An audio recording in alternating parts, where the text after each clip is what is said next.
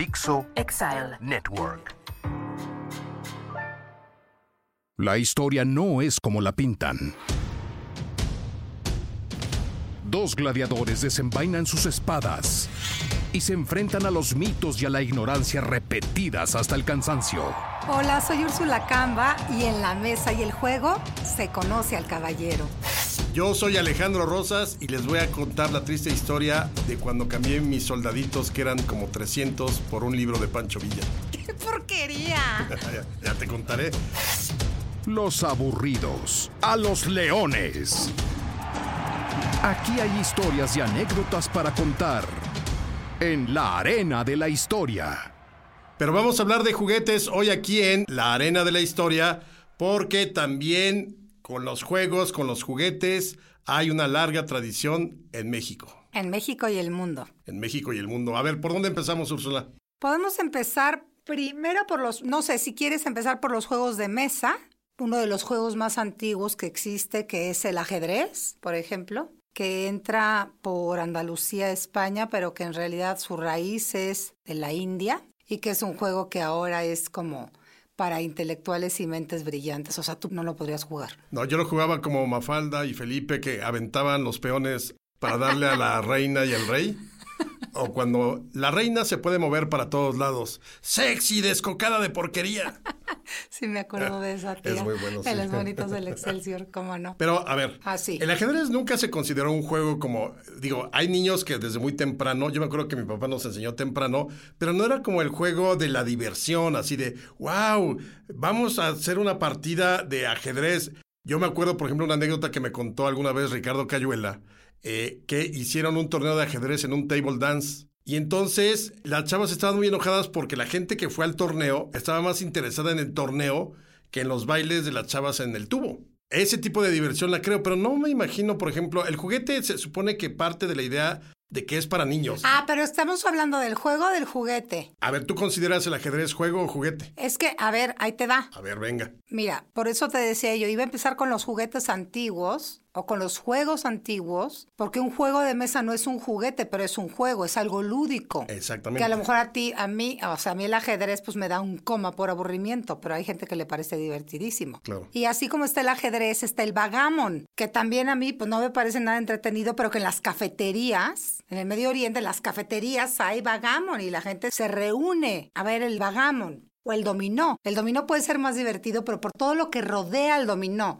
Y cuando estás en una cantina, escuchas el sonido de las fichas que golpean la mesa y sabes que la gente está pidiéndose un trago y alrededor de esa ficha de dominó, de ese juego de dominó, se está tejiendo todo una cosa que no necesariamente es estar jugando como un niño. Es decir, hay juegos y juguetes que no necesariamente son para niños, también pueden ser para adultos y que diferentes épocas han cambiado. Eso también hay que aclararlo. Entonces yo iba a empezar por los juegos o los eh, espacios lúdicos que tienen que ver con los de mesa. ¿Qué quiere decir mesa? Mesa no necesariamente es una mesa de cantina, como en las que te la pasas tú y duermes, sino también pueden ser algo plano, es decir, los dados. Los dados son un juego muy antiguo que muchas veces estuvo prohibido porque se prestaba a pleitos, cuchilladas, navajadas, etcétera. Pero también una frase que utilizamos muy seguido y que es un juego que no es de mesa, pero se tiene que hacer sobre algo plano, que es ¿dónde quedó la bolita? Mucha gente utiliza esa expresión, ¿dónde quedó la bolita? Es como, me estás haciendo los tamales de chivo, es como, me estás escondiendo las cosas o me estás dando gato por liebre, me estás dando algo que no es. ¿Dónde quedó la bolita? Era, pues, en un cuenquito, en un vasito de madera, en una cosita de metal, esconder algo. Pero ahí sí, ese no era un juego, era más bien para sacarte lana como hasta ahora, ¿no? Pero era muy entretenido, porque imagínate toda la gente que miraba. Porque no, no todos pagaban, no todos apostaban a, saber dónde estaba el chícharo escondido o la piedra, sino la gente estaba entretenida viendo. Era como esas cirugías que salen, ¿no? En, en Roma, que están abriendo, le están trepanando el cerebro al tipo y la gente está viendo. Entonces también hay que como que definir el concepto de juego y diversión, porque a lo mejor pues para que le estaban trepanando el cerebro pues no era divertido, pero para todos los que estaban viendo alrededor pues a lo mejor sí era divertido No, o era claro. entretenido. Estaba leyendo, por ejemplo, que el juguete que generalmente se asocia al niño, esta variante o esta idea del, del juguete asociado al niño es, digamos, de unos 150 años para acá, no es tan antigua. Porque según leía en el siglo XVI, XVII, no existía esta idea de, ah, pues el balón, porque evidentemente todavía no había como el balón, o el fútbol, o ese tipo de cosas, pero más bien eran juegos para adultos o juegos para gente eh, grande, ¿no? Es como los cuentos, por ejemplo, los cuentos para niños que, no sé, Cenicienta, Caperucita, todas esas cosas son cuentos espantosos. Los cuentos originales, los que adaptan los hermanos Grimm o Perrault, son cuentos horribles, donde Caperucita acaba sin darse cuenta comiéndose a la abuelita porque el lobo ya la mató o qué sé yo y se van adaptando. Son cuentos que se cuentan alrededor de la chimenea en los veranos muy fríos en Francia en el siglo XVIII, ¿no? Como lo cuenta el autor este Robert Danton, lo cuenta muy bien en La Gran Matanza de Gatos.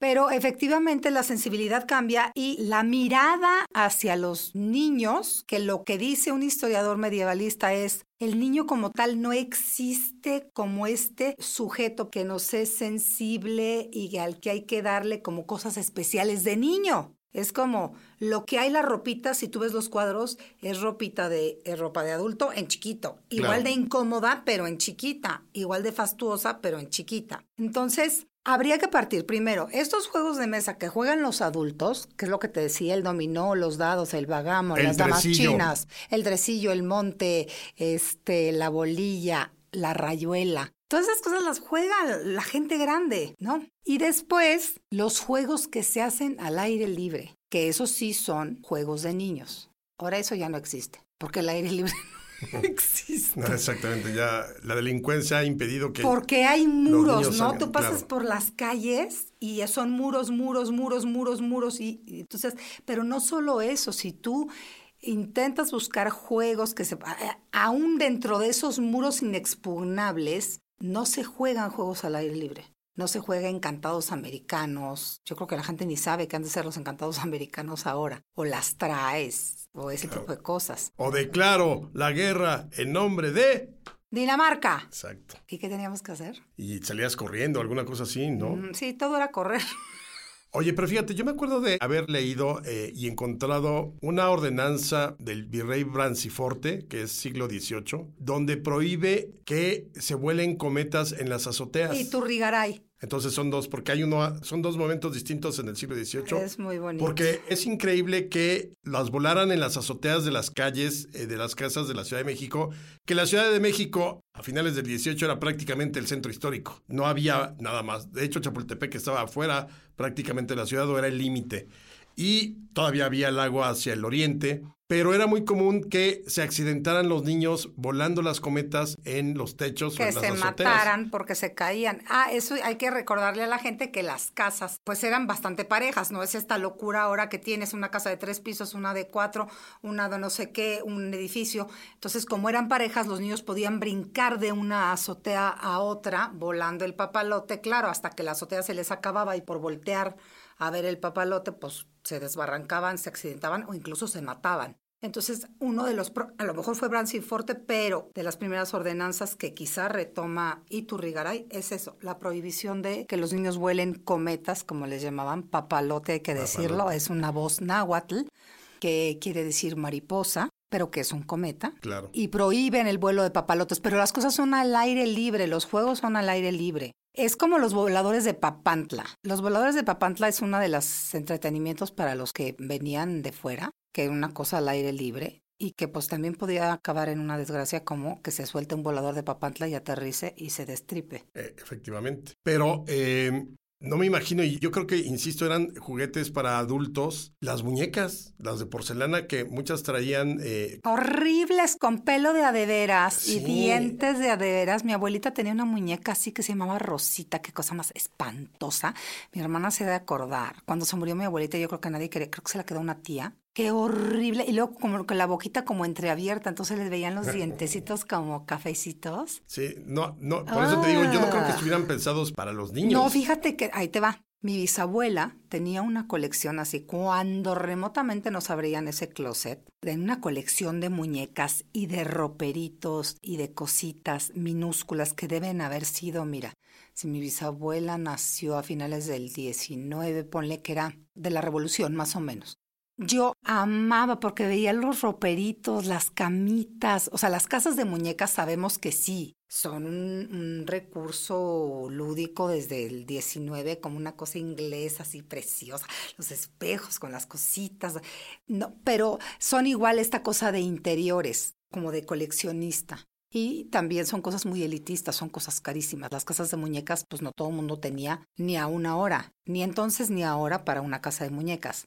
Por eso los juegos al aire libre pues, están al alcance de todos. Una cuerda, para brincar la cuerda, pues con cualquier mecate la, la haces. Es como le preguntaba yo el otro día a, a, mi hermana. Mi hermana, por ejemplo, jugaba en resorte. Yo no sé si a ti te tocó eso. Sí, yo me acuerdo haberlo visto jugar a mi hermana. Ah, porque además era una cosa de mujeres. Sí. Los hombres no jugaban resorte. Pero había que tener una habilidad increíble para hacerlo. ¿eh? Increíble. Yo nunca pude jugar resorte. Y se estaban todos los recreos jugando resorte. Y entonces había dos que detenían y luego se turnaban y unas que estaban brincando y sacaban el pie, brincaban, daban la vuelta, la otra no sé qué. Era toda una cosa bien compleja, así como el avioncito. El avioncito sí era un juego unisex. Claro. Lo que mi papá llama, qué risa me da, eh, bebe leche. ¿Ah, sí? En Guadalajara le llaman bebe leche. ¿Por qué? ¿Qué, Ay, no sé, porque, porque, son hombres rarísimos. Así como el subibaja aquí, en Guadalajara le llaman bimbalete. Entonces, la burla que le hago yo a mi papá, así de, ¿qué es el bimbalete, papá? ¿Es el subibaja? El bimbalete, pues el subibaja. Columpio sí se llama columpio, como en todos lados. Pero son eso, todos esos juegos. Pero eran juegos al aire libre. Yo me acuerdo, por ejemplo, ahorita que mencionas la cuerda o el resorte, el burro castigado. El burro castigado. Que, que tenía, eran 13 maneras de saltar, ¿no? Uno por mulo, dos patada y cos, tres copita de nieve, cuatro jamón te saco, cinco desde aquí te brinco, seis otra vez o no sé qué. Y entonces la, cosa es que lo fueras haciendo, dependiendo de lo que la suerte que te decía el número, hacer ese malabar, por llamarlo de algún modo. Exacto. Y era muy divertido. El cuatro jamón te saco. Eso está muy bueno. O las cebollitas. ¿Nunca jugaste cebollitas? Claro, claro. Que era, pues así, agarrarte de la cintura y uno que iba jalando y iba sacando las cebollitas, que eran el niño agarrado del, del otro, ¿no? O jalar la cuerda esta cosa de que había una línea y había dos equipos y jalaban la cuerda y el que jalara más fuerte era el que ganaba. Pero todo era en espacio exterior. Ahora, aún teniendo espacio exterior, los niños o los jóvenes prefieren estar en interior porque la variedad, por ejemplo, de los videojuegos es tal que no necesitas salir. Tienes todo, desde ajedrez, dominó, puedes jugar en línea con personas de todo el mundo, tienes ruleta, tienes vagamon, tienes lo que quieras y, y puedes estar sentado, no tienes ¿no? Que estar al rayo del sol, aguantando al mosco, qué sé yo. Yo recuerdo, lo recordarás tú, mucha gente que era de, iban a casa de los abuelos a comer o lo que fuera y eran, comían, los sacaban al jardín como perros y les cerraban la puerta. Y así de, ahí te estás toda la tarde, no puedes entrar. Entras ya que sea la hora de cenar o si quieres ir al baño. Nada que andas brincoteando por toda la sala y, por, y jugando, juegas en el jardín que te dolía la panza, qué pena, que tenías hambre, qué pena. Ay, te raspaste, qué pena, pues hasta que te toque entrar. Es, te vas a quedar allá afuera cinco horas o cuatro horas o las horas que tu mamá esté haciendo la visita con el abuelo, el abuelo, la tía o el, adulto que tocara. Y uno se las ingeniaba que con el palito, con el eucalipto, con el, la ramita, con la pelota, con lo que hubiera. Yo me acuerdo que mi hermana y yo íbamos a recoger a mi mamá su trabajo y mi mamá las 20.200 horas y era recorrer el mismo jardín 80 veces y recoger que la hojita, que la cosita. Olvídate de la tableta, del celular, del nada, del nada.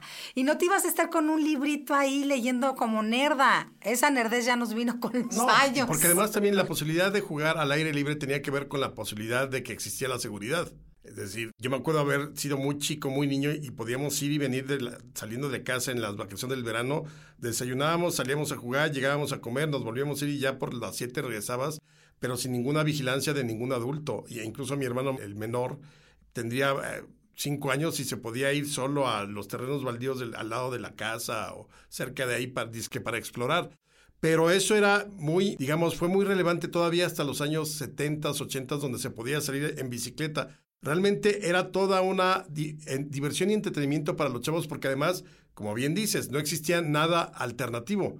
No existían todavía los juegos de video en los 70s, o si había, pues, era algo como no, muy, y era muy- algo también muy elitista, porque pues no todo el mundo tenía para una consola. Después el Atari o el Intellivision, bueno, Claro. era para algunos cuantos. ¿Qué salías a hacer? Jugabas timbre corrido, por el amor de Dios, timbre corrido. Y la diversión era, toca el timbre, corre y pues el último que corrió, pues a lo mejor fue ese al que pescaron. Y esa era tu gran maldad, ese era tu gran entretenimiento. Porque sí, mira, todos estos juegos, eh, por ejemplo, la lotería, todo lo que ahora se dice, deberíamos recuperarlos por la cultura mexicana, que es el, el valero, el trompo, son del siglo XX básicamente. O sea, cuando ya, ya entiendes un sentido de la diversión con respecto a un objeto. Porque yo me acuerdo todavía hay algunos, lo que hoy es el juguetón, en, en términos de juntar juguetes en los días de reyes de las televisoras que lo suelen hacer, había algo similar en la época del porfiriato, pero ahí lo organizaban los periódicos como El Imparcial, eh, Nueva Era y algunos otros, El Demócrata, de los más importantes, pero era como para darles ropa a los niños, a los niños pobres, sobre todo en la calle, y una cena navideña, bueno, eran al mediodía, pero les daban de comer bien. Pero no, no se habla de juguetes, no, no, no. Que tiene que ver más con una política de beneficencia del Estado. No, Claro. no, no una cosa lúdica como de los niños también tienen derecho a jugar, también tienen derecho a divertirse, es como una necesidad básica.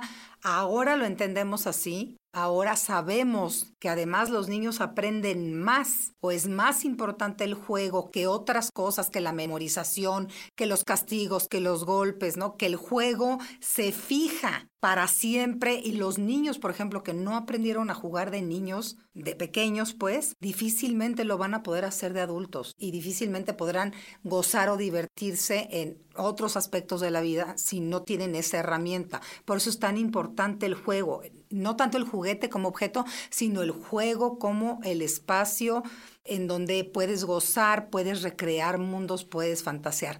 Estaba pensando ahora que dices, en Nueva España había una cosa que se llamaba máquina de muñecos, titiriteros y malabaristas, pero eran igual, callejeros, porque la diversión está afuera, está en la calle. Como las casas son muy chiquitas, son muy chiquitas, son incómodas, son oscuras, para la gran mayoría, digo ahí los grandes palacios, pero pues son tres palacios contra 25 mil personas que viven en casas muy pequeñas. Y los niños al parejo de los adultos ven los mismos espectáculos. No hay esta cosa de clasificación A, clasificación B, clasificación C, que es una cosa muy moralista del siglo XIX. Claro. Que aparece en el XIX y se recrudece en el siglo XX. Bueno, ahorita que mencionas ese tipo de espectáculos, eh, cuando está la ascensión en globo en su apogeo entre los años 1840 en adelante, con De la Cantoya y Rico y, y todos estos aeronautas de la época, por ejemplo, juntaban a los chavos y a las familias para ver cómo elevaba, se elevaba el globo y desde lo alto tiraban un perro en paracaídas. Entonces ahí están las litografías de mediados del siglo XIX donde va bajando el perro, obviamente asustadísimo y en el momento en que tocaba el piso salía corriendo porque no quería que se le repitieran la dosis. Ay, pero no se moría. No, no se ponía. No, de hecho, para probar que el paracaídas funcionaba con un perro. O aquella otra, en 1800, cuando se conoce el primer elefante vivo en la Nueva España, llega por Veracruz y viene con un show que lo acompaña una perrita faldera que se le subía al elefante, pero entonces el elefante agarraba una botella de vino y se la bebía y la perrita tenía un bizcocho y entonces se lo comía. Era todo un show que estuvo varias veces en la Ciudad de México y era la atracción del momento ver a un elefante vivo, imagínate en la Nueva España, eh, porque se conocía por litografías y demás, pero no, no, no, no en vivo. Un elefante vivo y borracho. Además, Que hace un espectáculo que ahora, ¡ay, los niños! ¿Cómo van a ver ese comportamiento? que alguien tan-?" piense en los niños, como dicen en Los Simpson. Exacto. Pero también, eh, ¿cómo se pusieron de moda? Y creo que te acuerdas, todos los que vivimos en algún momento o vimos a Chabelo, ¿cómo puso de moda, por ejemplo, los yoyos o los... eh, el yoyo es el,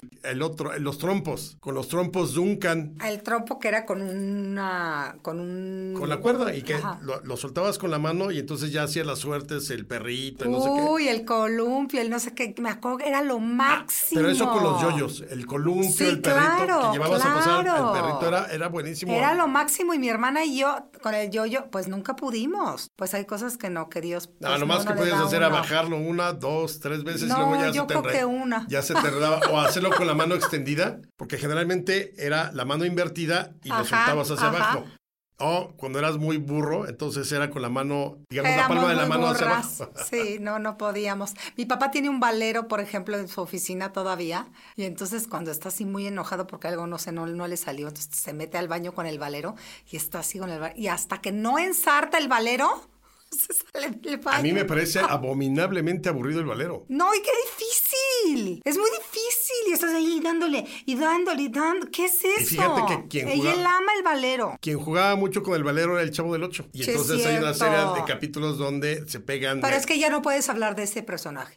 ya está cancelado. Es políticamente Porque él tiene toda la culpa de toda la pobreza en México, de toda la molicie, de toda la estulticia y ya. O sea, todo muy mal y todo muy mal con el Chavo del Ocho. Sí, bueno, es otra de las cosas satanizadas en este totalmente. sexenio. Pero eh, ahí eh, salía mucho el juego de pelota, el de botar la pelota simplemente, ya sin ningún fin de básquetbol ni nada, sino botar la pelota también era muy común. Eh, de estas pelotas grandotas que siguiendo con el chavo salía Kiko, ¿no? Y, era la que... Kiko tenía todo. Todo, exacto. Maldito. Oye, nos está, se nos está acabando el tiempo. ¿Qué vas a recomendar esta vez? Tu libro. Tu libro que sigue siendo un bestseller ya de historia. Ay, qué bonito. Llevamos como cuando anunciaban en el cine la película 57 semanas de éxito. como en el Billboard. Exactamente. Tres meses en los primeros lugares del Billboard. Ya me siento la Michael A. Jackson.